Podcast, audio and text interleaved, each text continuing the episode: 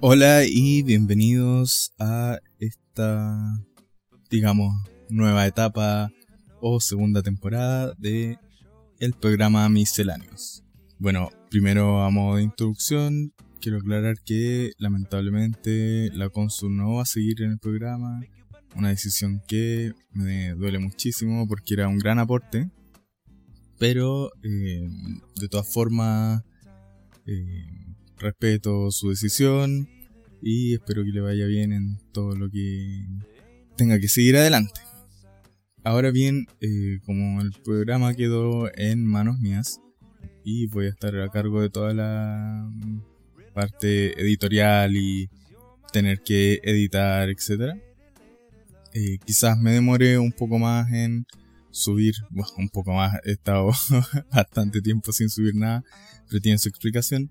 Eh, en ir subiendo algunos podcasts, voy a tratar de eh, subir todas las semanas al menos un podcast y van a haber unos pequeños cambios.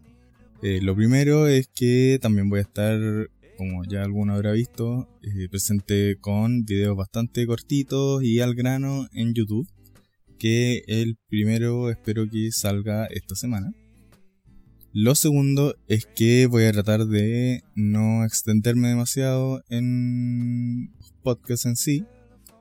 Y cuando queden demasiado extensos voy a irlos dividiendo y voy a ir subiendo varias partes en la semana. Así de esa manera entonces también considero yo que eh, voy a estar más presente a través de las redes sociales. Y lo tercero es que, bueno, incluso de este guion que hice para el programa, que fue extremadamente extenso y que lo tuve que acortar bastante para que no me quedara el programa tan largo, que por cierto, este programa ya es como la quinta vez que lo estoy grabando, pero por diversas cosas entre que no me gustaba una cosa, eh, después eh, me robaron el teléfono, etcétera, etcétera, etcétera. Eh, lo he ido volviendo a regrabar. Y espero que esta sea la definitiva. Si es que me da el tiempo, voy a ir subiendo. Y si es que alguno conoce de alguna plataforma, voy a ir subiendo distintos ensayos sobre el tema a tratar. Porque tengo bastante información ahí que queda en el tintero y los que deseen pueden también pedirme, etc. Así que recordarles que pueden escuchar el programa en iVoox, en Spotify, en Apple Podcasts, etcétera, etcétera. Se va a estar subiendo. Y la en Instagram nos pueden buscar como misceláneo spot, creo. Eh, pero si no, también está mi Instagram personal que es arroba Pancho Rodríguez, así que si no encuentran me pueden preguntar por eh, mi Instagram personal. Así que ahora sí, eh, creo que está todo dicho. Bueno, el canal de YouTube lo pueden buscar como misceláneos. Eh, también creo que está en el en, en Instagram el link directo, no estoy muy seguro, lo tengo que revisar porque recién estoy retomando, pero va a estar ahí. Y eso, ahora sí, damos comienzo entonces a este primer programa del 2020 de Misceláneos.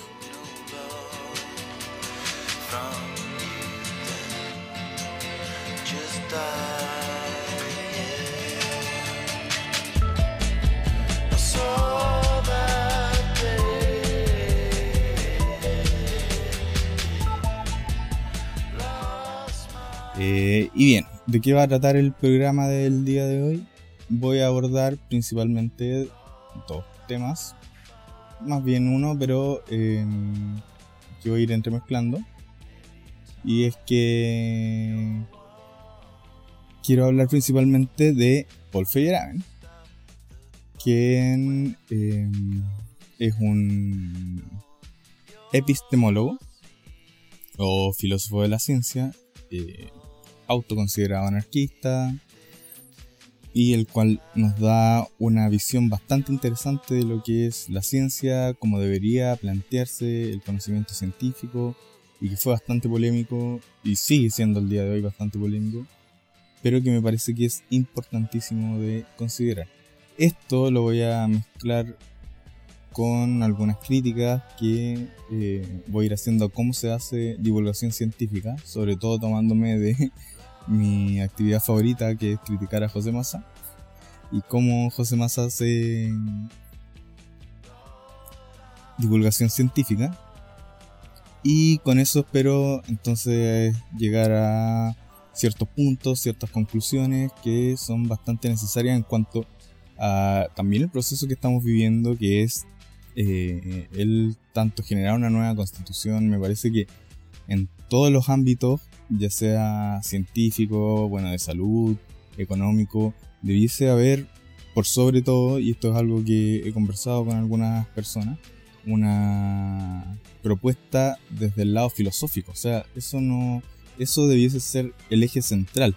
¿Por qué? Porque como vamos a ver el día de hoy, todas estas propuestas filosóficas que yo voy a ir diciendo suenan, si bien han sido planteadas hace muchísimos años, o sea, casi 100 años, eh, y al menos más de 30 años, todo aún mantiene cierta vigencia.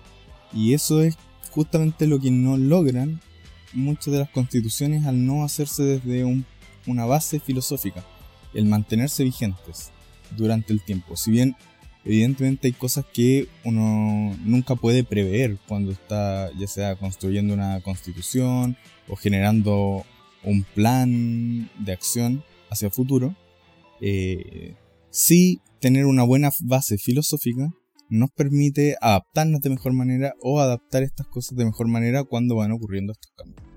Entonces por lo mismo eh, vamos a ir discutiendo varios puntos y esperamos, espero llegar a una conclusión más o menos eh, bien construida que ayude a esclarecer cómo se puede llegar a hacer tanto una ciencia de mejor calidad como generar una discusión en torno a si realmente eh, las cosas que se están haciendo hoy en día en ciencia, en salud, etc., en el país son las más adecuadas, ya sea una crítica que yo tengo que es eh, bastante fuerte con respecto a el generar el, Ministerio de Ciencia y que la ciencia sea tan dependiente del Estado. O sea, para mí eso quita mucho de las libertades de la ciencia, me parece una pésima decisión haberlo hecho, pero bueno, ahí van a ir entendiendo el porqué de esto. Y entonces, em, aquí voy a dar comienzo a todo este tema.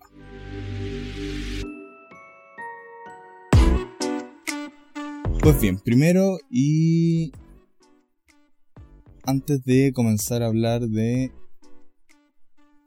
todo lo que es eh, Paul Feyerabend y sus intrincados y tremendamente criticados pensamientos, eh, voy a alejarme un poco de esto y voy a comenzar hablando, pero espero lo más brevemente posible, sobre Jean-Paul Sartre eh, particularmente lo que nos plantea sobre el ser y la nada. Eh, bueno, esto ya lo he dicho en repetidas ocasiones y no quiero sonar repetitivo con esto, pero yo evidentemente no soy experto en el tema, no soy experto en filosofía. Eh, sí, estoy mucho más ligado al área científica. Por lo tanto, si hay algún error, hay cosas que dejo en el tintero, si hay alguna mala interpretación, probablemente es porque soy un lego en el tema y cualquier crítica es tremendamente bien aceptada. Em, si es que debo corregir algo,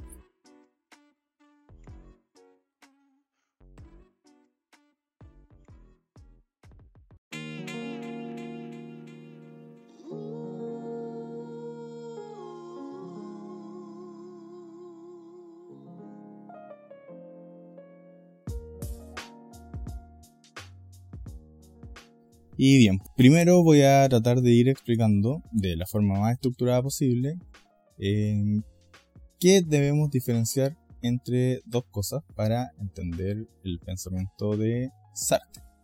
Y esto que él planteaba sobre el ser y la nada. Y es diferenciar el ser en sí y el ser para sí.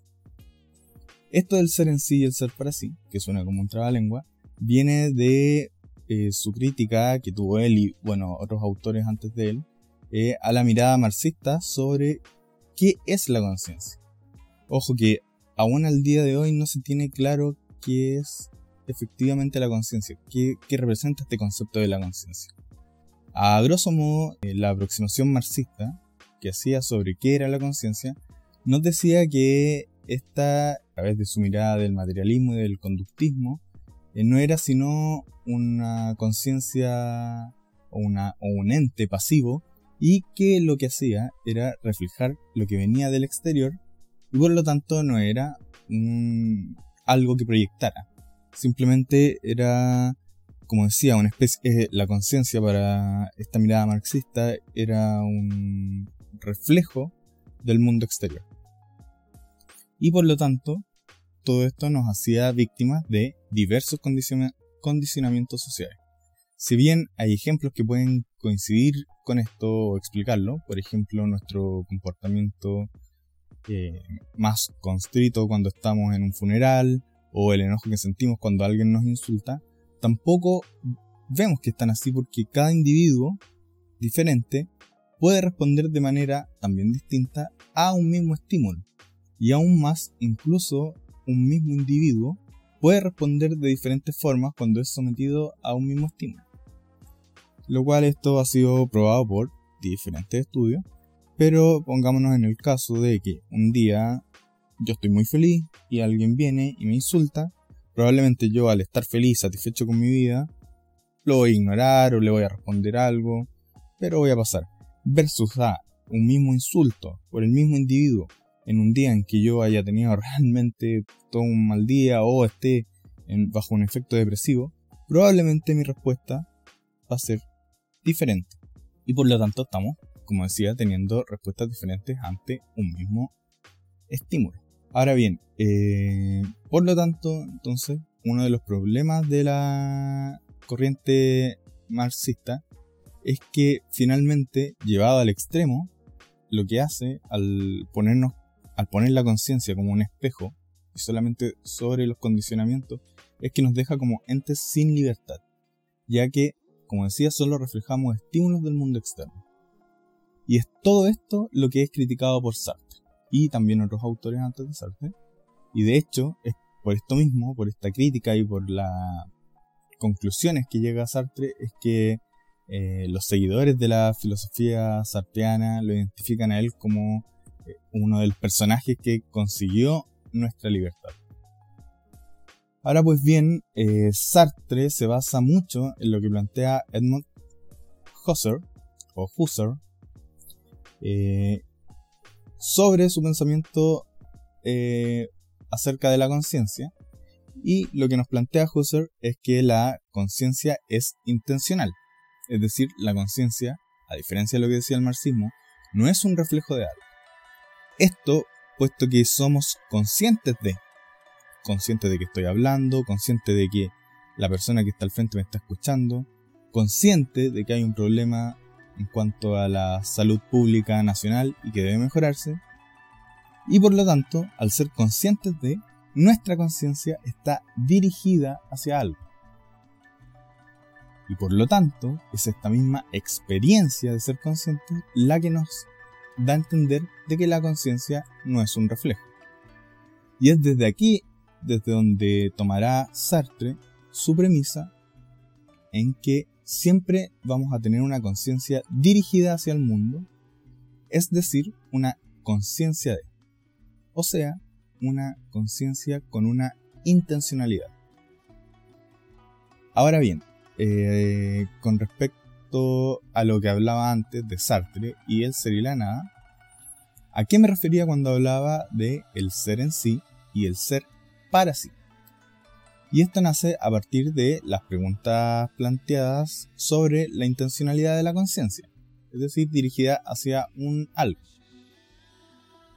Y estas preguntas son, ¿qué es ese algo al que estoy dirigiendo mi conciencia?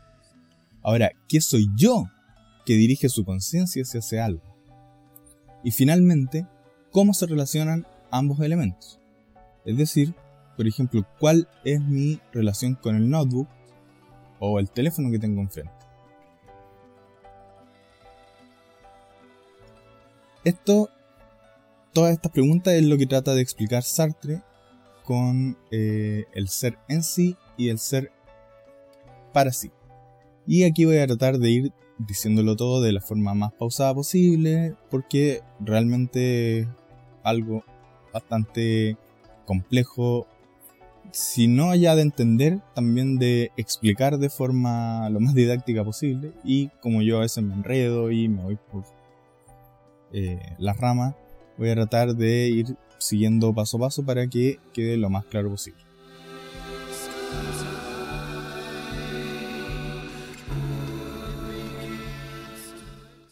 Entonces, el ser en sí es aquello que corresponde a una cosa en sí misma.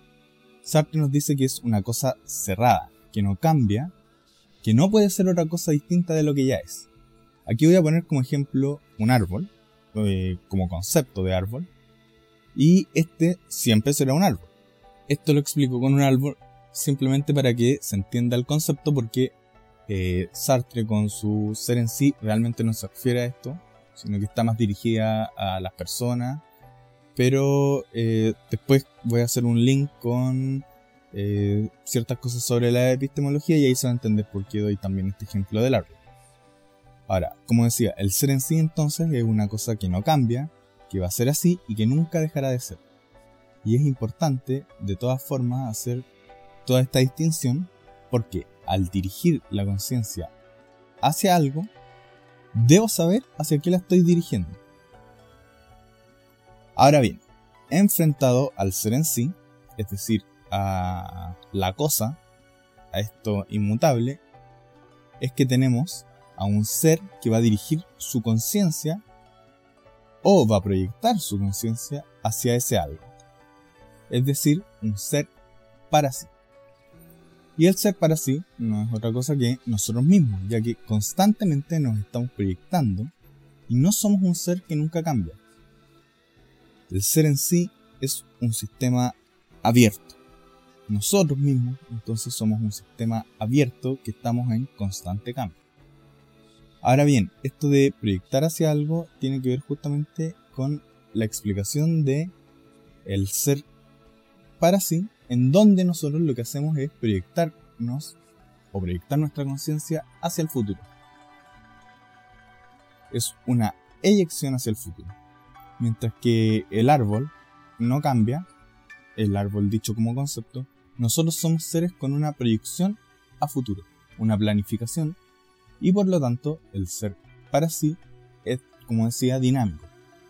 Nosotros como seres humanos somos algo abierto Ahora bien, sin embargo, hay una parte de nosotros, como seres humanos, que también es inmutable y que no cambia. Que es, por lo tanto, nuestra parte como ser humano de el ser en sí. Es algo que nos conformó en un determinado momento, pero que quedó en el pasado, y es desde este pasado en donde nosotros nos vamos a proyectar hacia el futuro. Sartre utiliza precisamente el para del ser para sí con el objetivo de darnos a entender que es una proyección. Cuando, por ejemplo, te preguntas, ¿para qué estoy haciendo esto? ¿Para qué estoy estudiando una carrera? ¿Para qué voy a salir a totar? Etcétera. De forma inherente estás proyectándote hacia el futuro. Y esto formado desde un ser en sí, desde tu pasado. O sea, estás estudiando para ser bioquímico porque desde tu pasado tuviste tal o o cual cosa que te hizo llevar a tomar esta proyección de voy a estudiar para ser bioquímico. Voy a salir a rotar para mejorar tu salud, por ejemplo.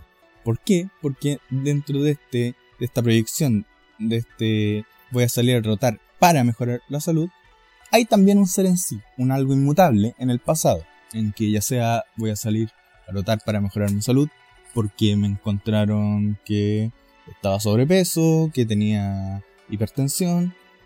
Entonces, eso inmutable, eso que no se puede cambiar del pasado, yo en base a eso tomo conciencia y la proyecto hacia el futuro, que es lo que Sartre describe como el ser para sí. Y todo esto, esta proyección hacia el futuro puede ser dentro de 10 años, 2 meses o 5 minutos en el futuro. Por lo tanto, y para ir sintetizando, el ser para sí no es algo del momento inmediato, sino que es algo que se eyecta hacia el futuro. El ser para sí es algo que se eyecta hacia el futuro.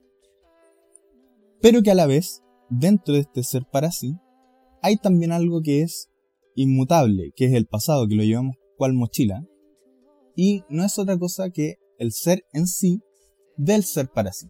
Lo repito porque parece lengua. El pasado no es otra cosa que el ser en sí del ser para sí.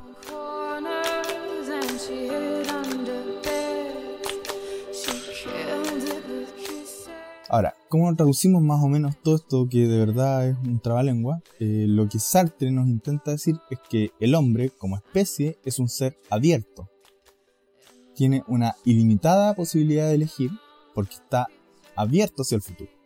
Ahora bien, a medida que vamos eligiendo y nos vamos proyectando hacia el futuro, también vamos conformando un pasado y nuestro pasado va a reunir todas las elecciones y las consecuencias de lo que elegimos anteriormente.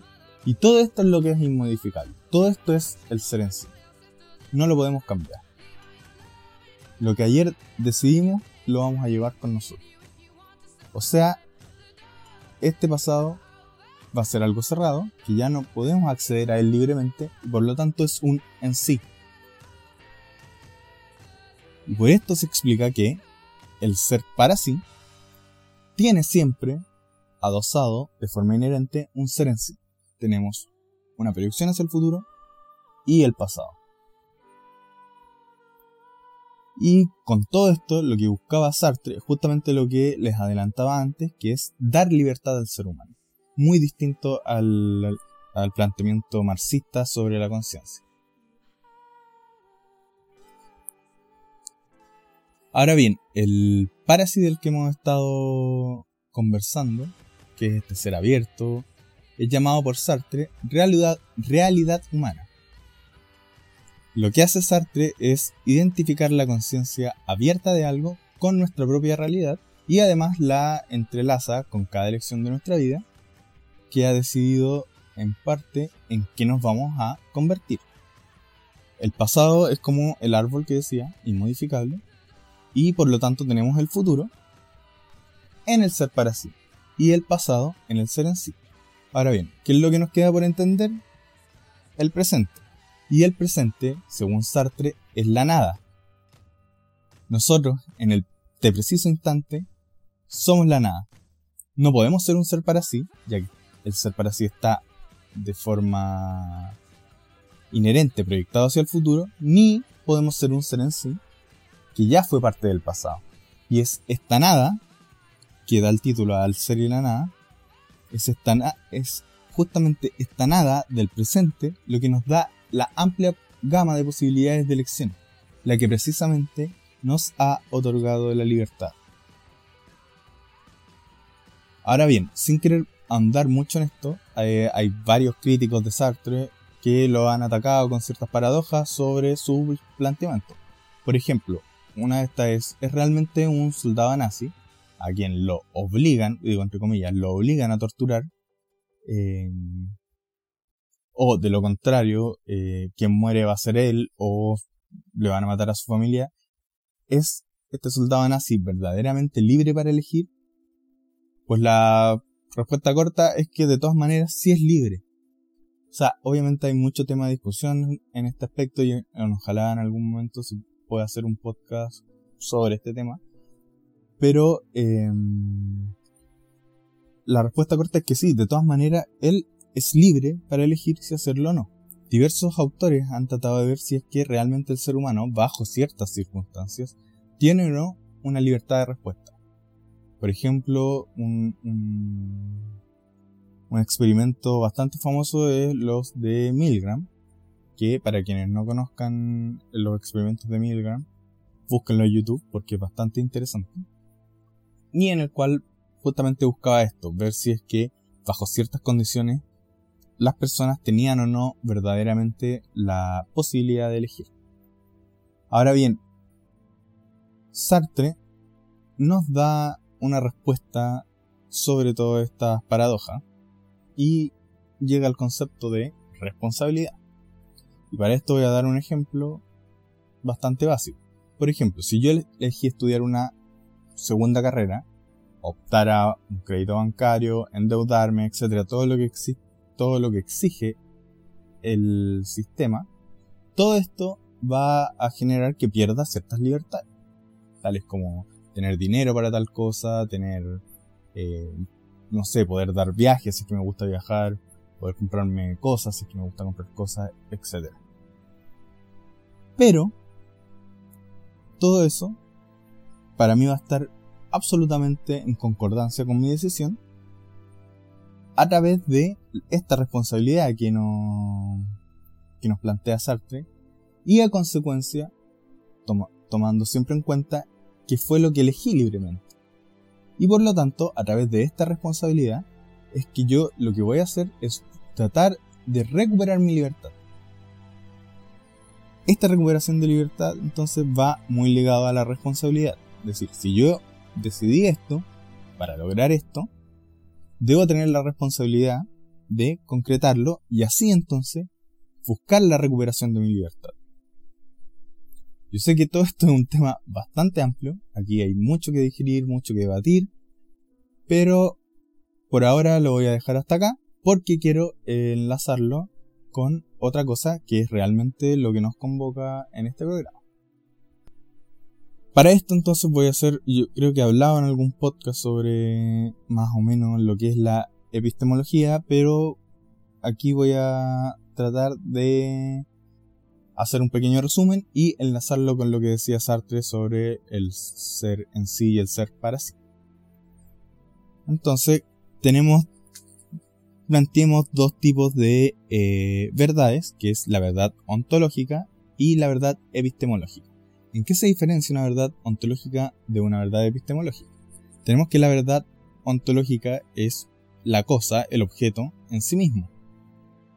Por ejemplo, citando lo que ya vi, el ejemplo dado anteriormente, un árbol. Un árbol eh, puede ser en sí mismo, va a ser en sí mismo. Y eso va a ser una verdad ontológica. Ahora bien, sobre ese árbol puede haber un sujeto, nosotros, que vamos a observar ese árbol y que vamos a generar una representación mental de lo que es ese objeto.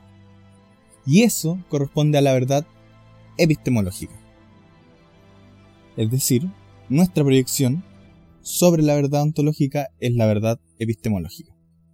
Ahora bien, podemos comprobar que nuestra representación mental, esta verdad epistemológica, se corresponde con la verdad ontológica, eso es imposible.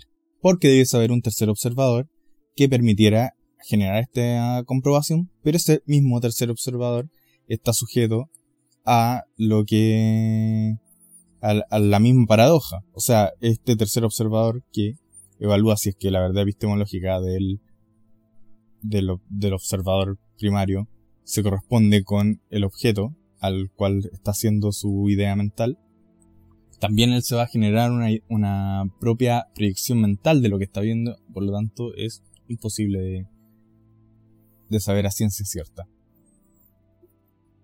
Y ¿Cómo entonces yo enlazo todo esto de verdad ontológica y verdad epistemológica con el ser en sí y el ser para sí? Bueno, por eso di el ejemplo de árbol. Como decía Sartre, el ser en sí es algo inmutable, que no cambia, y eso lo enlazamos con la verdad ontológica, que es justamente la esencia de ese objeto, de esa cosa.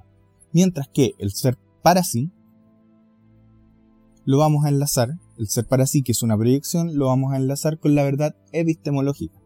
Es decir, la epistemología, la, ciencia misma, es una proyección hacia el futuro. Y eso es algo precioso que debemos tratar de tener siempre en cuenta. Las verdades epistemológicas son una proyección hacia el futuro. De algo que es inmutable, se genera una proyección que en un mundo ideal sería siempre hacia un bien mayor. Y eso es lo que me parece hermoso y por eso quise comenzar el podcast hablando sobre el ser y la nada de Jean-Paul Sartre, porque está muy conectado eso con lo que es esa proyección de la ciencia, de la epistemología, del saber hacia el futuro.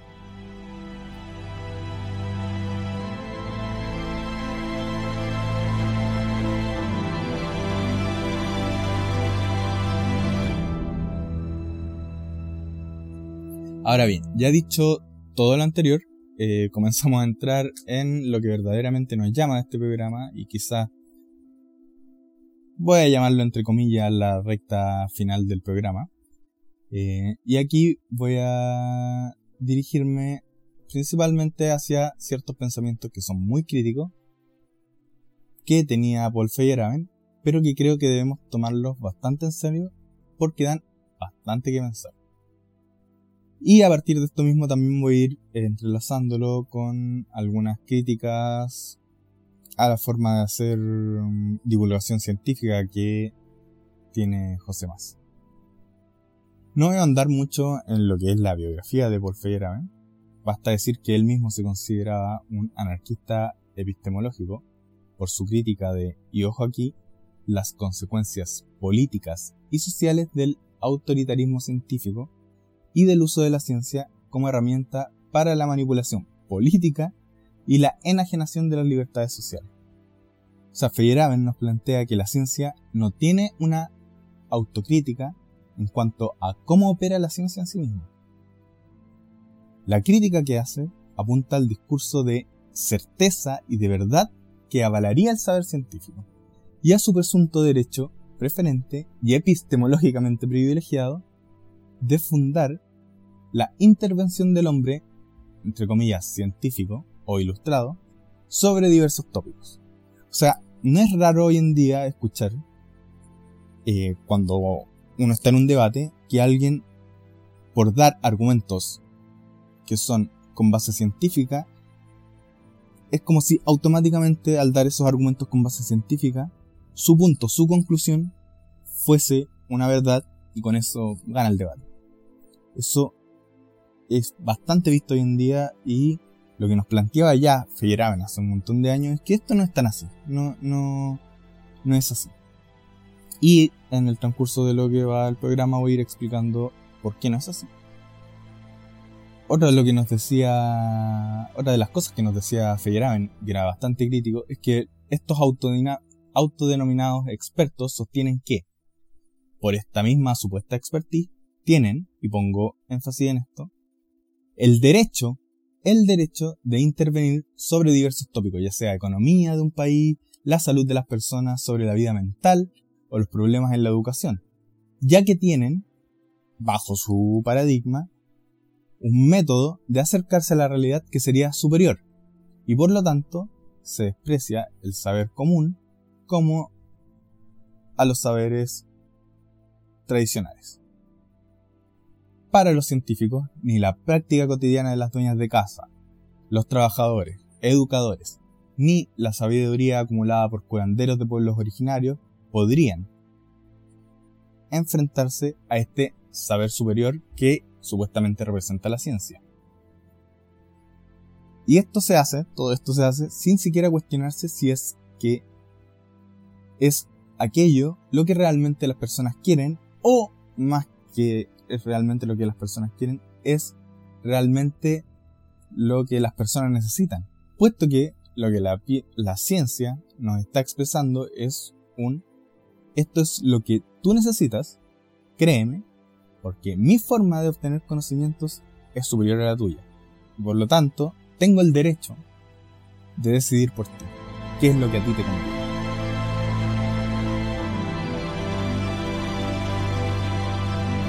Bien, como decía, voy a ir intercalándolo un poco con la forma de hacer divulgación científica de eh, José Massa. Y es que en su discurso, eh, que a la vez parece políticamente correcto y que tiene un fin de educar y realizar divulgación científica, existe una postura realmente ególatra que representa para mí al, a muchos científicos. No voy a decir a todos, porque realmente hay científicos que no tienen nada que ver con esto que estoy diciendo.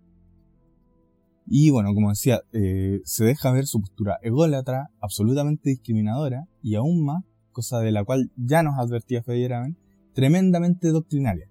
Y esta palabra, que está muy ligado a lo que hace la religión, también se puede ver en la ciencia. La ciencia hoy en día puede verse, y Feyerabend lo dice así, como una doctrina más. Es casi, y lo compara de manera brutal, y por eso también tuvo tantos detractores, es que nos dice que la ciencia de hoy es como la Inquisición o la religión en la época de la Inquisición. Así de doctrinario y así de tajante fue Paul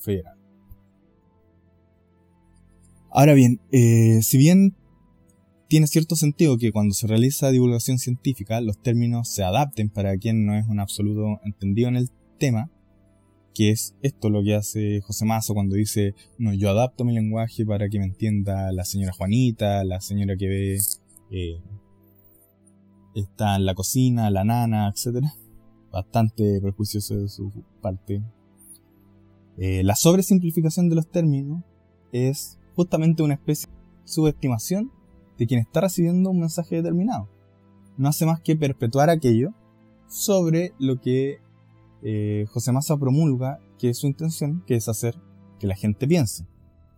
Lo que me pasa a mí al escuchar a José Massa y al escuchar a muchos científicos y divulgadores científicos es que la frase está incompleta. Más bien debe ser un intención es que la gente piense lo que yo quiero que piensen o lo que yo creo que está bien que piensen. Y esto se traduce, por ejemplo, en las múltiples burlas que realiza muchas veces contra personas que pueden legítimamente ser legos en un tema y hacer una pregunta que para él es estúpida. Poniendo como ejemplo, yo creo bastante bullado, el de un periodista, no recuerdo, no recuerdo cuál, que le preguntó si es que existía la posibilidad de que el, el eclipse no pudiese ocurrir y él se burló sobre esto en vez de tomar esa oportunidad y explicar el por qué esto no pasa de manera sin ridiculizar a la persona que está enfrente. Y aquí voy con todo esto es que la medida que nos generemos en la divulgación científica un lenguaje mucho más técnico, una mayor apertura a la recepción de otras ideas, que la ciencia quizás considera como pseudocientífica, o en palabra de José Massa, estupideces, lo que estamos haciendo es seguir entrenando personas que no piensen. Un ejemplo que voy a poner de cómo a mí me gusta que se haga divulgación científica es un video que tiene eh, Crespo del canal Quantum Fracture de YouTube sobre el efecto túnel. Eh, los que sean curiosos busquen el video y sigan el canal que de verdad es muy bueno. Y aquí básicamente lo que hace Crespo es de forma absolutamente didáctica primero, planteando una situación ficticia con unos atletas que quieren tratar de atravesar un túnel de viento, nos plantea de qué va a tratar más o menos el video. Luego de toda esta explicación, en donde ya entendiste el concepto de lo que tratará de explicar, procede a, a profundizar más en el tema, esta vez usando terminología ya más técnica con electrones, campo electromagnético, etc. Posteriormente nos dice que va primero para entender bien el concepto, realizar una interpretación de las matemáticas que explican dicho fenómeno, el efecto túnel, y para, finalmente, después de haber ido progresando por capas en esta explicación, por capas de complejidad, dar la explicación sobre la matemática, sobre la función de onda, sobre las probabilidades. Y todo esto lo hace en un video de casi 6 minutos. Eh, pese a que comprende que puedes no estar familiarizado con ciertos términos o ecuaciones, tampoco subestima a nadie. No está pensando en que la señora Juanita no me va a entender porque es ama de casa, en que la nana no me va a entender. Y ahí la gran diferencia en hacer divulgación científica de calidad. Él te ha otorgado las herramientas para que seas tú quien decida qué hacer con ese conocimiento. Ahora bien, nos movemos nuevamente a Feyerabend y bueno, este plantea que si la ciencia fuera ese método superior de conocimiento, esta debiese tener un método que constituya una lógica de descubrimiento. Acá Feyerabend se agarra de los argumentos que la propia filosofía de la ciencia ha tratado de imponer. Y es que, lo que nos dice Feyerabend, una lógica que haga del método científico una guía para llegar a saber de manera necesaria lo que aún no sabemos. Aquí va con todo esto? Es que el método científico debe tener su propia metodología, su propia lógica, que haga de guía para saber si es que lo que estamos obteniendo a través de la ciencia es realmente un saber nuevo, inexistente. Por lo tanto, aquí hace énfasis en que solo es posible establecer que la ciencia y su método es superior si es que es posible determinar un criterio de demarcación, que es lo que decía, que nos permita distinguir entre ciencia y pseudociencia. Y lo que nos dice es que este criterio de demarcación no existe y que por lo tanto no hay un elemento que nos libre del dogmatismo de la enseñanza y la práctica científica. Y aunque todo esto parece bastante extremo, de poco a poco va a ir quedando más claro. Ahora bien, de todas formas, haciendo un pequeño paréntesis, Inrelacatos, que sí se tomó en serio a Paul Feyerabend, eh, sí nos plantea ciertas respuestas a través de sus programas de investigación científica. Pero eso quizá va a quedar para otro podcast. Ahora, profundizando un poco más en el pensamiento de Feyerabend, este argumenta que la debilidad del método hipotético, las falencias de la inferencia estadística, la influencia del contexto sociocultural sobre el actuar y, y sobre la forma de pensar de los científicos impiden, de manera tácita que se pueda calificar a sus decisiones como puramente racionales. Y para esto voy a dar un ejemplo tremendamente básico, y el cual es que el año pasado, o el antepasado, ya no recuerdo cuándo, eh, mientras hacía rotaciones de cardiología, eh, roté con distintos médicos. No me acuerdo cuántos, pero supongamos que cuatro. De los cuatro médicos con los que roté, al menos me dieron entre ellos cuatro tres métodos diferentes sobre cuál era la manera más correcta de hacer la ocultación cardíaca. Y además, si uno se va a los libros, puede que en los libros te digan otra manera. Aquí voy con todo esto. Es que algo que debiese ser netamente científico tiene también múltiples respuestas y que efectivamente están subyugadas a lo que nos decía Feyerabend. Todos estos profes que me dieron que, y que me dijeron que su método era el mejor método para hacer la ocultación cardíaca, estaban evidentemente influenciados ya sea por un profesor que les enseñó, por que leyeron en cierto libro tal cosa o en cierto paper, o la forma que ellos mejor aprendieron, o porque su profesor favorito les dijo que era así, etcétera, etcétera, etcétera. Puede ser la escuela en la cual estudiaron. Entonces, no pueden desligarse del entorno sociocultural en el cual aprendieron cuál era la forma de generar una mejor ocultación cardíaca. Ahora también Figueroa se apoya en la historia de la ciencia para argumentar que las decisiones científicas están plenamente influenciadas por toda clase de conceptos previos, creencias, fanatismos comunes, intereses personales, intereses de ciencia de ciertas fracciones de la comunidad científica o de la sociedad o también influenciados por entes políticos, etc. Y que todo esto lleva a una influencia sobre las convicciones y el actuar de un científico. Con todo esto lo que nos está diciendo es que los modos propuestos por la ciencia para generar este conocimiento racional precisamente no son consistentes en sí mismos y carecen de la racionalidad a la que apelan. Y todo esto tomado así, más allá de lo que dijera Inrelacatos, nos muestra que la postura de Paul Feyerabend, que fue tachada de extremista, es bastante sólida en sus argumentos y también bastante sólida en las consecuencias.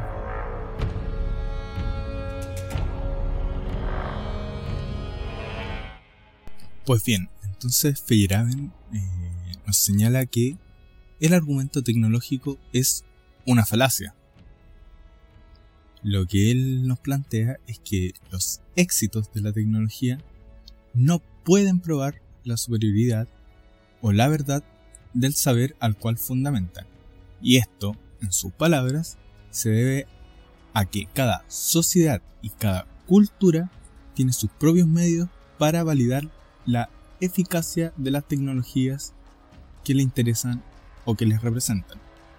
Además, la tecnología y la ciencia no puede ni debería aplicar sus propios criterios metodológicos a culturas que proceden otros criterios internos para su propia validación, puesto que estos no aceptan nuestra imagen del mundo. Ahora voy a poner como ejemplo de todo esto un ensayo que nos habla sobre una de las frases más polémicas, que de verdad mayor polémica ha causado, por parte de Paul Feyerabend, que es el todo vale. Y que creo que esta polémica viene más por un malentendimiento de lo que representa este todo vale, o lo que quiso decir Feyerabend con el todo vale, más que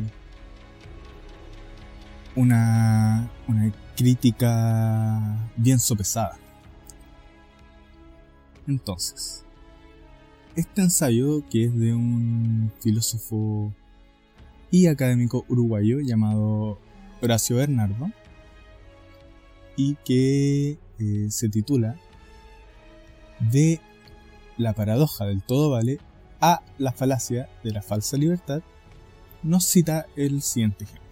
Lo que nos dice Bernardo en su texto es que si tomamos dos teorías, bueno, él lo llama así, eh, no es mi culpa porque en verdad lo que se refiere es a dos formas metodológicas de explicar un cierto fenómeno, pero bueno, eh, citándolo textualmente, si tomamos dos teorías que intentan determinar la edad del hombre en la Tierra, se puede una de estas formas de, metodológicas es, sería utilizar el método de inducción, ya sea con excavaciones, hallazgos de restos humanos, verificación por C14, mientras que otra se basaría en los relatos bíblicos desde el, entre comillas, pone nacimiento de Adán.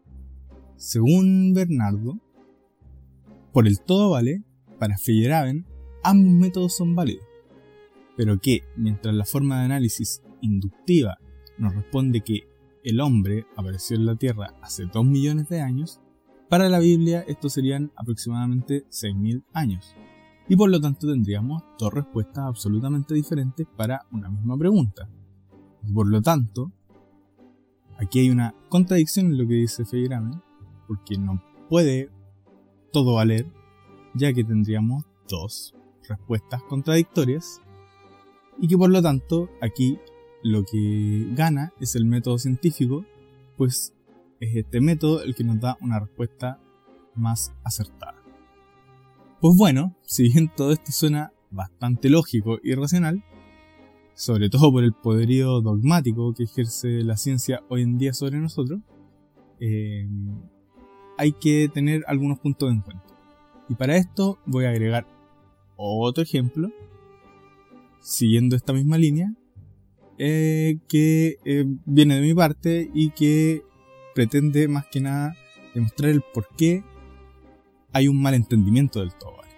Entonces, supongamos una tercera forma ideológica, además de la religiosa y esta científica, en donde lo que yo planteo sería que el hombre, como especie, apareció en la Tierra hasta que o solamente una vez que él ha entendido que todo hombre nace libre y que cierto número de derechos fundamentales del hombre deben ser inherentemente tanto entendidos como cumplidos.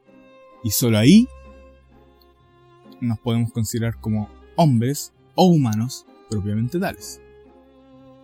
Esto que planteo, esta supuesta ideología, totalmente inventada, o no sé si realmente existe o alguien ha planteado esto, si fuese mucho mejor construida, pensada, argumentada, etc., podría ser perfectamente válida.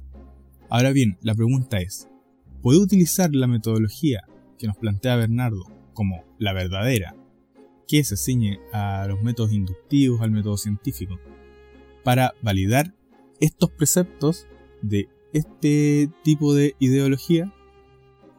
Pues la verdad es que no. Porque lo que mi ideología me diría es que, por ejemplo, solo desde que se elimina la esclavitud, desde que se comienza a ver equidad de género en cuanto a votos, etcétera, etcétera, nos podemos considerar como humanos y por lo tanto la fecha de la aparición del humano como tal sería mucho menor. Pero para esto entonces yo tengo que delinear argumentos y formas metodológicas que validen dicha conclusión y que por lo tanto no pueden ser tomadas, prestadas de otras ideologías, por llamarlo de alguna manera, como el método científico, ya que no se ajustan a lo que yo pretendo demostrar.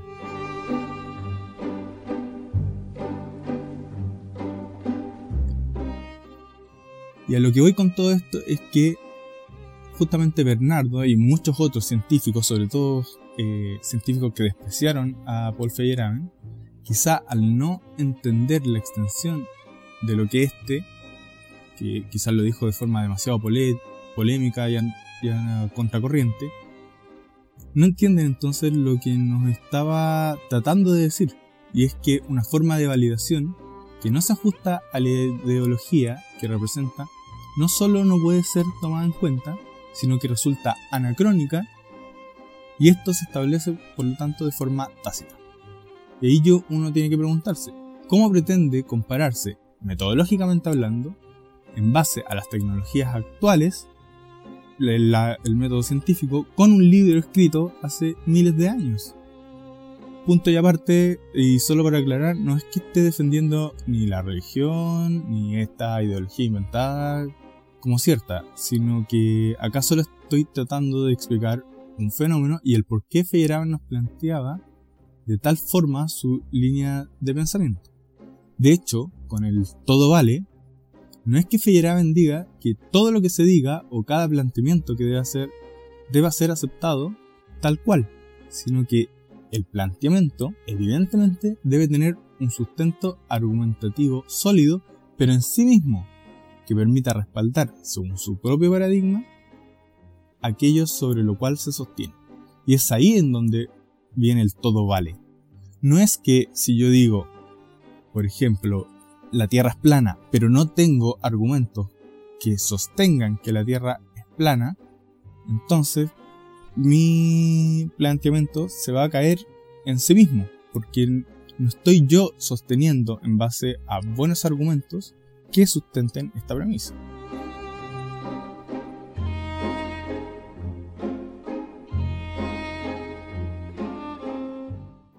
Feyerabend no dice que la ciencia no pueda criticar a la religión, o viceversa, que la religión no pueda criticar a la ciencia.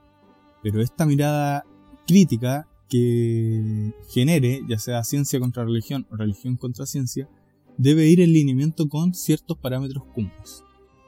Aún más, siempre va a existir la absoluta incerteza de una postura determinada y por lo tanto, el debate es un medio para lograr esclarecer cuál es la premisa sobre la cual nos estamos amparando.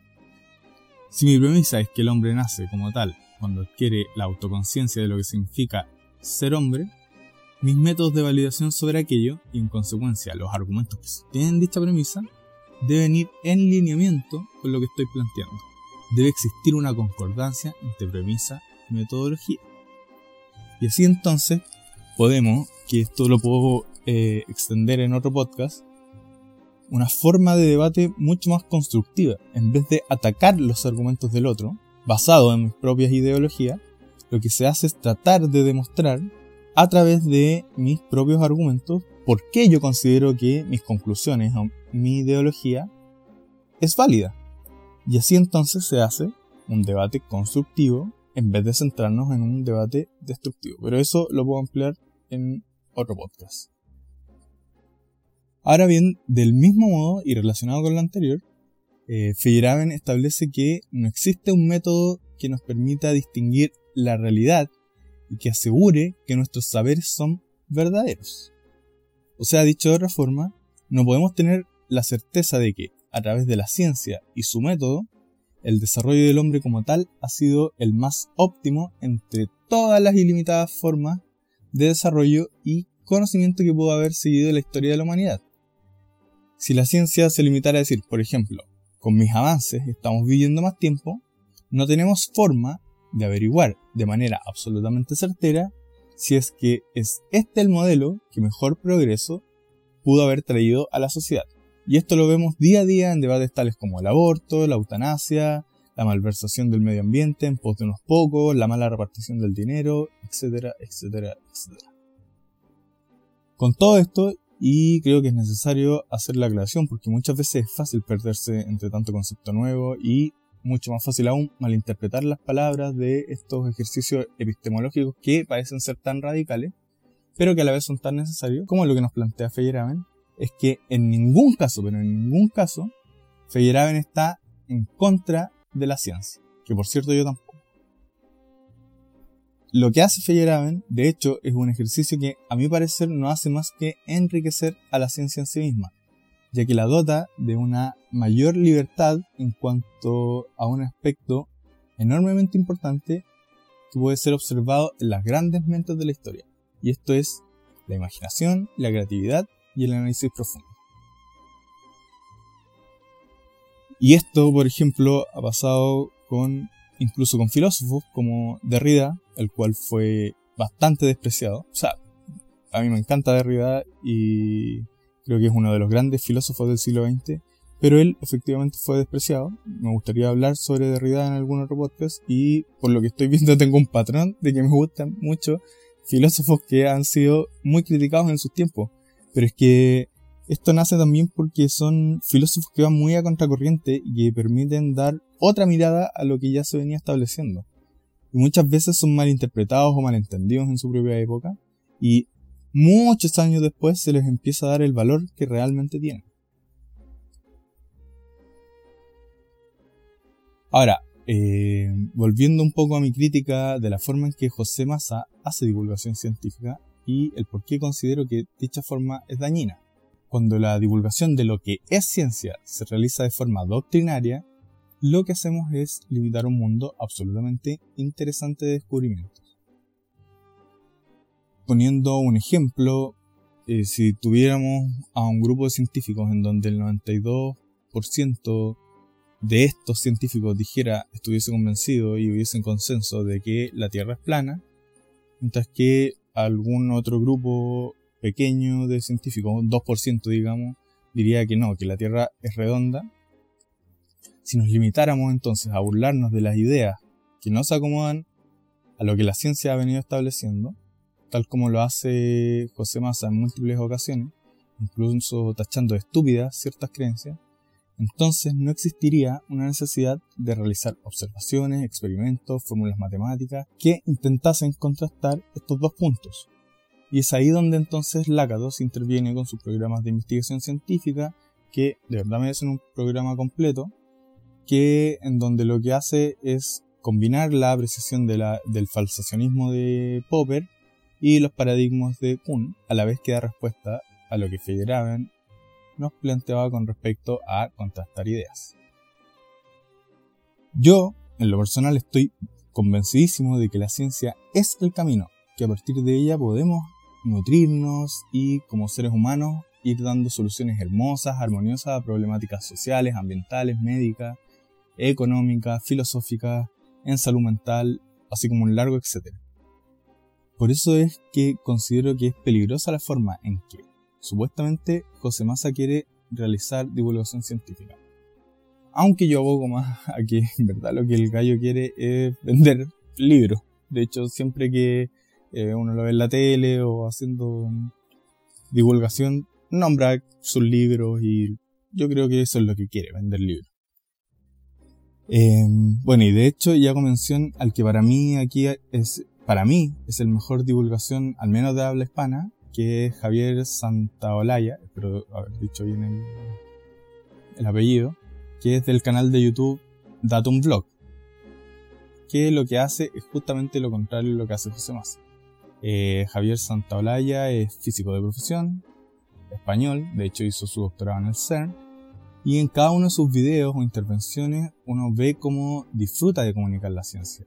No subestima jamás a quien lo está oyendo y constantemente está dando cuenta de las limitaciones de la física y de la ciencia, a la vez que intenta desentrañar cuáles podrían ser estas limitaciones y por qué y cómo destrabar estas limitaciones.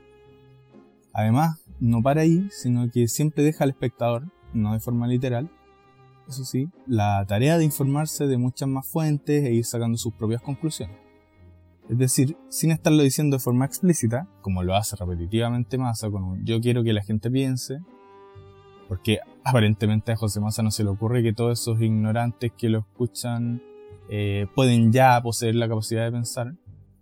Entonces, lo que, como decía, lo que hace Javier Santalaya nos deja a nosotros la tarea de seguir pensando, de seguir creando.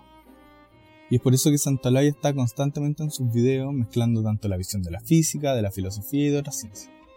De hecho, uno de sus videos, que es bastante bueno, que es cuánto dura el ahora, está muy atingente a esa discusión que tuvimos acerca de los pensamientos de Sartre, solamente que Santalaya lo aborda desde diferentes perspectivas y que en realidad les recomiendo mucho verlo porque es muy interesante. El canal, les repito, se llama Date un Vlog y lo pueden buscar en YouTube. Búsquenlo de verdad porque es muy bueno el canal. De hecho, con cada video dan realmente ganas de seguir sabiendo un poco más sobre los temas que habla. Y por lo mismo, a mí me parece que la forma de divulgación doctrinaria de masa no solo me parece incorrecta, sino que además la considero dañina y que no permite la libertad de pensamiento. Ahora un ejemplo muy atingente, no sé si ya lo nombré en el podcast, lo hago con respecto a lo del el cambio climático. Se ha generado una especie de desprecio sobre aquello, y aquí hay científicos, hay agrupaciones científicas dedicadas a esto, que abogan porque la actividad humana no es lo que más contribuye a este cambio climático. Entonces, ¿qué pasa? Al despreciar y dejar de lado estas posturas, estamos quizá cerrando una ventana a que se investigue para dar soluciones a problemáticas que no han sido consideradas por la postura más aceptada hoy en día sobre el cambio climático. Y eso es lo grave entonces de denostar lo que no nos parece, y digo entre comillas, lógico, porque perdemos la oportunidad de adquirir más conocimiento.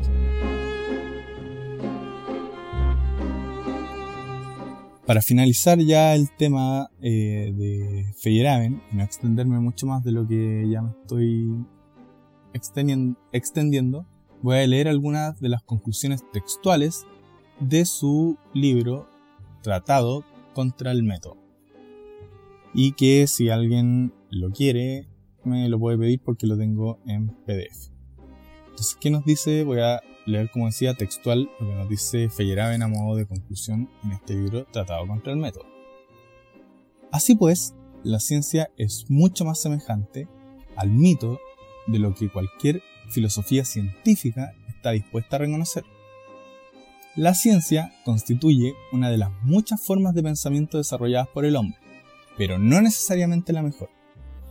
Es una forma de pensamiento conspicua, estrepitosa e insolente, pero sola intrínsecamente superior a las demás para aquellos que ya han decidido en favor de cierta ideología, o que la han aceptado sin haber examinado sus ventajas y sus límites. Y puesto que la aceptación y rechazo de ideologías debería dejarse en manos del individuo, resulta que la separación de iglesia y Estado debe complementarse con la separación de Estado y ciencia. Y aquí nos dice, la ciencia es la institución religiosa más reciente, más agresiva y más dogmática. Semejante separación entre ciencia y Estado quizás sea nuestra única oportunidad de conseguir una humanidad que somos capaces de realizar, pero que nunca hemos realizado plenamente y continúa Feyerabend. La idea de que la ciencia puede y debe regirse según las reglas fijas y universales es a la vez irrealista y perniciosa. Es irrealista porque supone una visión demasiado simple del talento de los hombres y de las circunstancias que animan o producen su desarrollo. Y es perniciosa porque el intento de reforzar las reglas está condenado a incrementar nuestra cualificación personal a expensas de nuestra humanidad. Además, semejante idea es perjudicial para la ciencia misma, porque olvida las complejas condiciones físicas e históricas que influyen sobre el cambio científico. Convierte a la ciencia en algo menos agradable y más dogmático. Toda regla metodológica va asociada a suposiciones cosmológicas, de modo que al usar la regla estamos dando por supuesto que dichas suposiciones son correctas.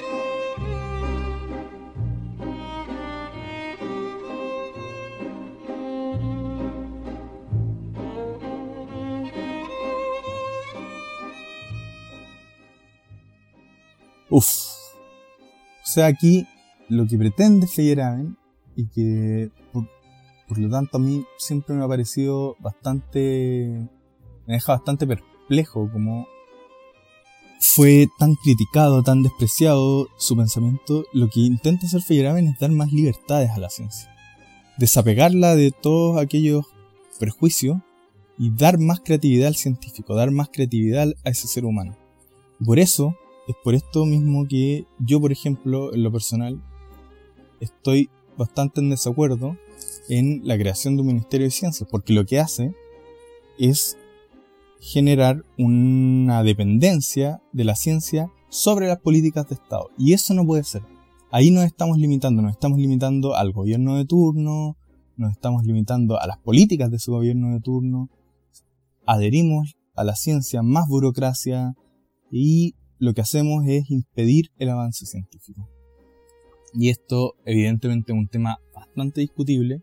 O sea, yo cuando lo he planteado con amigos que son también científicos, muchos están, siempre estuvieron bastante a favor de la creación de un Ministerio de la Ciencia, pero para mí ese no es el real problema de fondo. El real problema de fondo es cómo generamos eh, agentes independientes, ya sea del Estado. El Estado para mí debiese ser una ayuda, pero no que la ciencia dependa del Estado.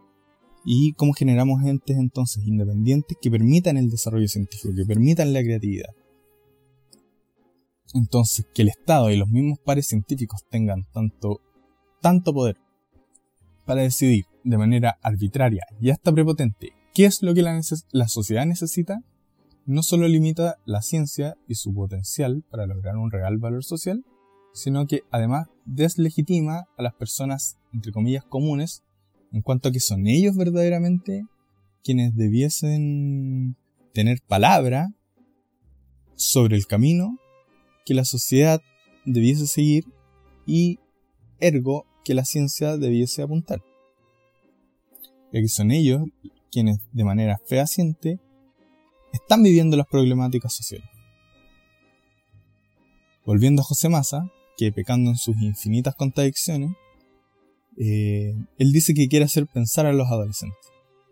Que sea que el conocimiento llegue a todos, al mismo tiempo que dice que mandaría al zoológico, y con esto quitándoles la categoría de humanos, a los alumnos del Instituto Nacional que hace tiempo golpearon a un carabinero. Nuevamente vemos esta contradicción, pues si evidentemente, si bien evidentemente son actos punibles estos de golpear a otra persona, nuestra meta y gran objetivo como sociedad y sobre todo como científicos está en el identificar cuáles son los motivos que han llevado a aquel alumno a que realice tales actos.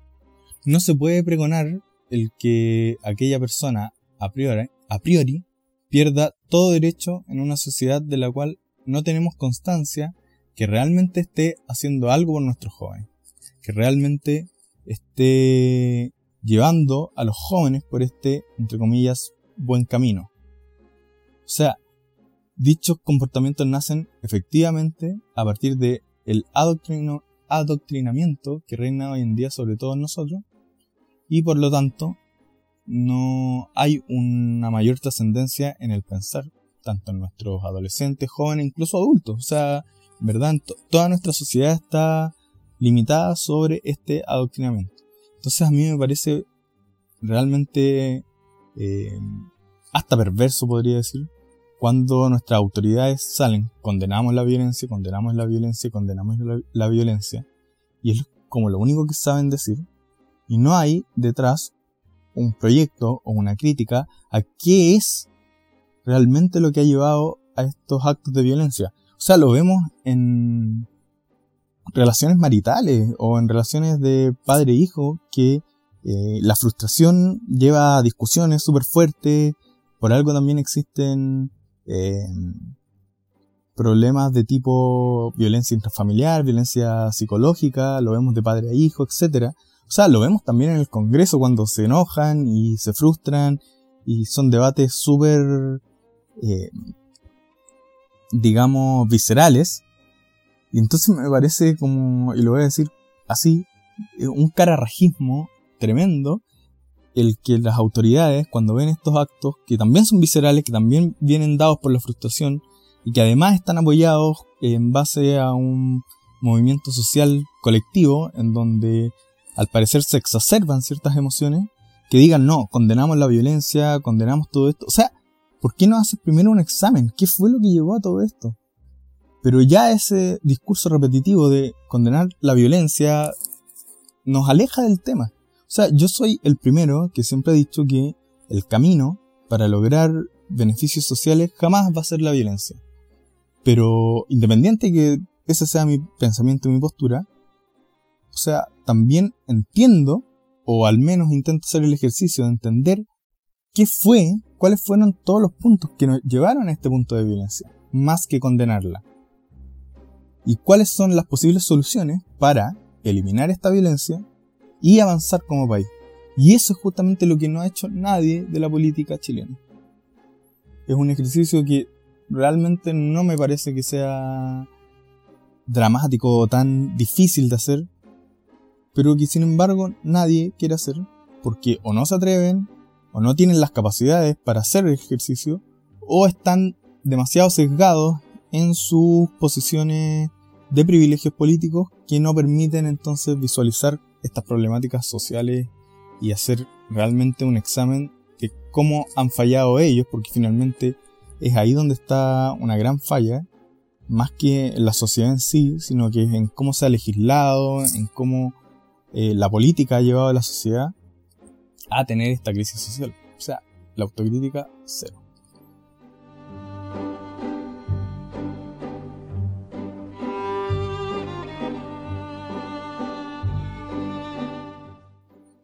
Ahora bien, quiero finalizar este podcast, que si bien me quedaron demasiadas cosas en el tintero y que por lo tanto me gustaría hacer una parte 2, 3, 4, etc. Esta vez incluyendo a Popper, Kuhn, Lakatos. Eh, si es que les gusta, si es que les gusta este podcast. Eh, con una pequeña reflexión muy personal y que si te quedaste y escuchaste el podcast hasta este punto, voy a agradecer infinitamente que te tome este pequeño tiempo para escuchar. Eh, mientras investigaba para realizar el podcast y leyendo cosas sobre la biografía de Feyerabend, me encontré que realmente él lo pasó muy mal con el desprecio que su postura le trajo con respecto a sus pares y científicos. Todo para lo cual él no estaba realmente preparado. Y esto me tocó de forma bastante personal, pues ese aislamiento del mundo realmente yo lo sentí en carne propia por muchas veces expresar, o al menos intentar, dar opiniones que parecieran no ser aceptadas o peor aún no muy comprendidas por quien me está escuchando.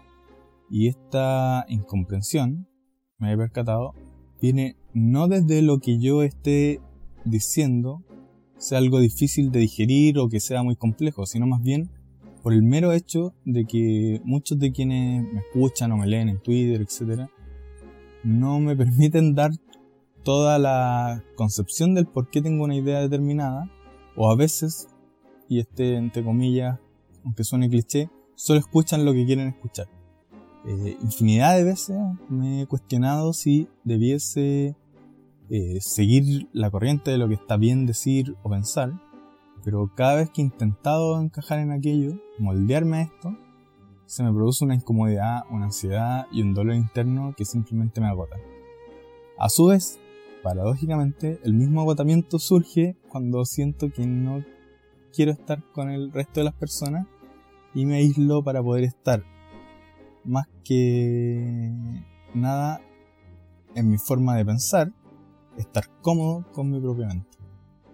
Por eso es que este podcast ha significado tanto para mí, ya que he podido, aunque quizá no aún de la manera fluida que me gustaría, por todos estos parones que he tenido, eh, he tenido la posibilidad de investigar y decir bastantes cosas que tengo y que me gustaría contar de forma mucho más abierta y que por lo tanto eh, tengo esa libertad que quizás a veces socialmente no siento. Pero lo mismo, eh, por todo esto estoy agradecido de haberme, conmigo mismo y con quienes me escuchan, de haberme atrevido a realizar esta forma de expresión. Y aún más agradecido, como decía, de quienes lo escuchan, de quienes lo comparten, de quienes me responden y me dicen, oye, sabes que estuvo súper bueno, interesante el tema. Para mí es un verdadero alivio el poder decir todo aquel torbellino de pensamientos que pasan por mi mente y aunque aún nunca quedo satisfecho con el resultado final, porque pude haber dicho más cosas, o me quedé corto con alguna explicación, o lo dije de forma muy enredada, o dije una estupidez que ahora me avergüenza. Eh, sí ha sido este podcast una forma de sentirme menos aislado del mundo, a la vez que sigo aprendiendo, investigando y tengo un espacio para expresar todo esto. Así entonces, si escuchaste hasta este punto, te agradecería enormemente que compartas el podcast en tu Instagram o Facebook y que en los comentarios me pongas, bueno, y cuando compartas también pongas el emoji del tractor amarillo. Eh, lo del emoji del tractor tiene que ver con que con una historia personal, así que si ponen en los comentarios el emoji del tractor o lo comparten en Instagram con el emoji del tractor, voy a estar enormemente agradecido. Mi Instagram, como ya les decía, es arroba Pancho eh, también pueden buscar en el Instagram de misceláneos. Y cualquier cosa que quieran comentar, sugerencia, pueden escribirme con absoluta confianza. Espero que les haya gustado el capítulo. Y nos veremos en otro episodio de misceláneos. Hasta pronto.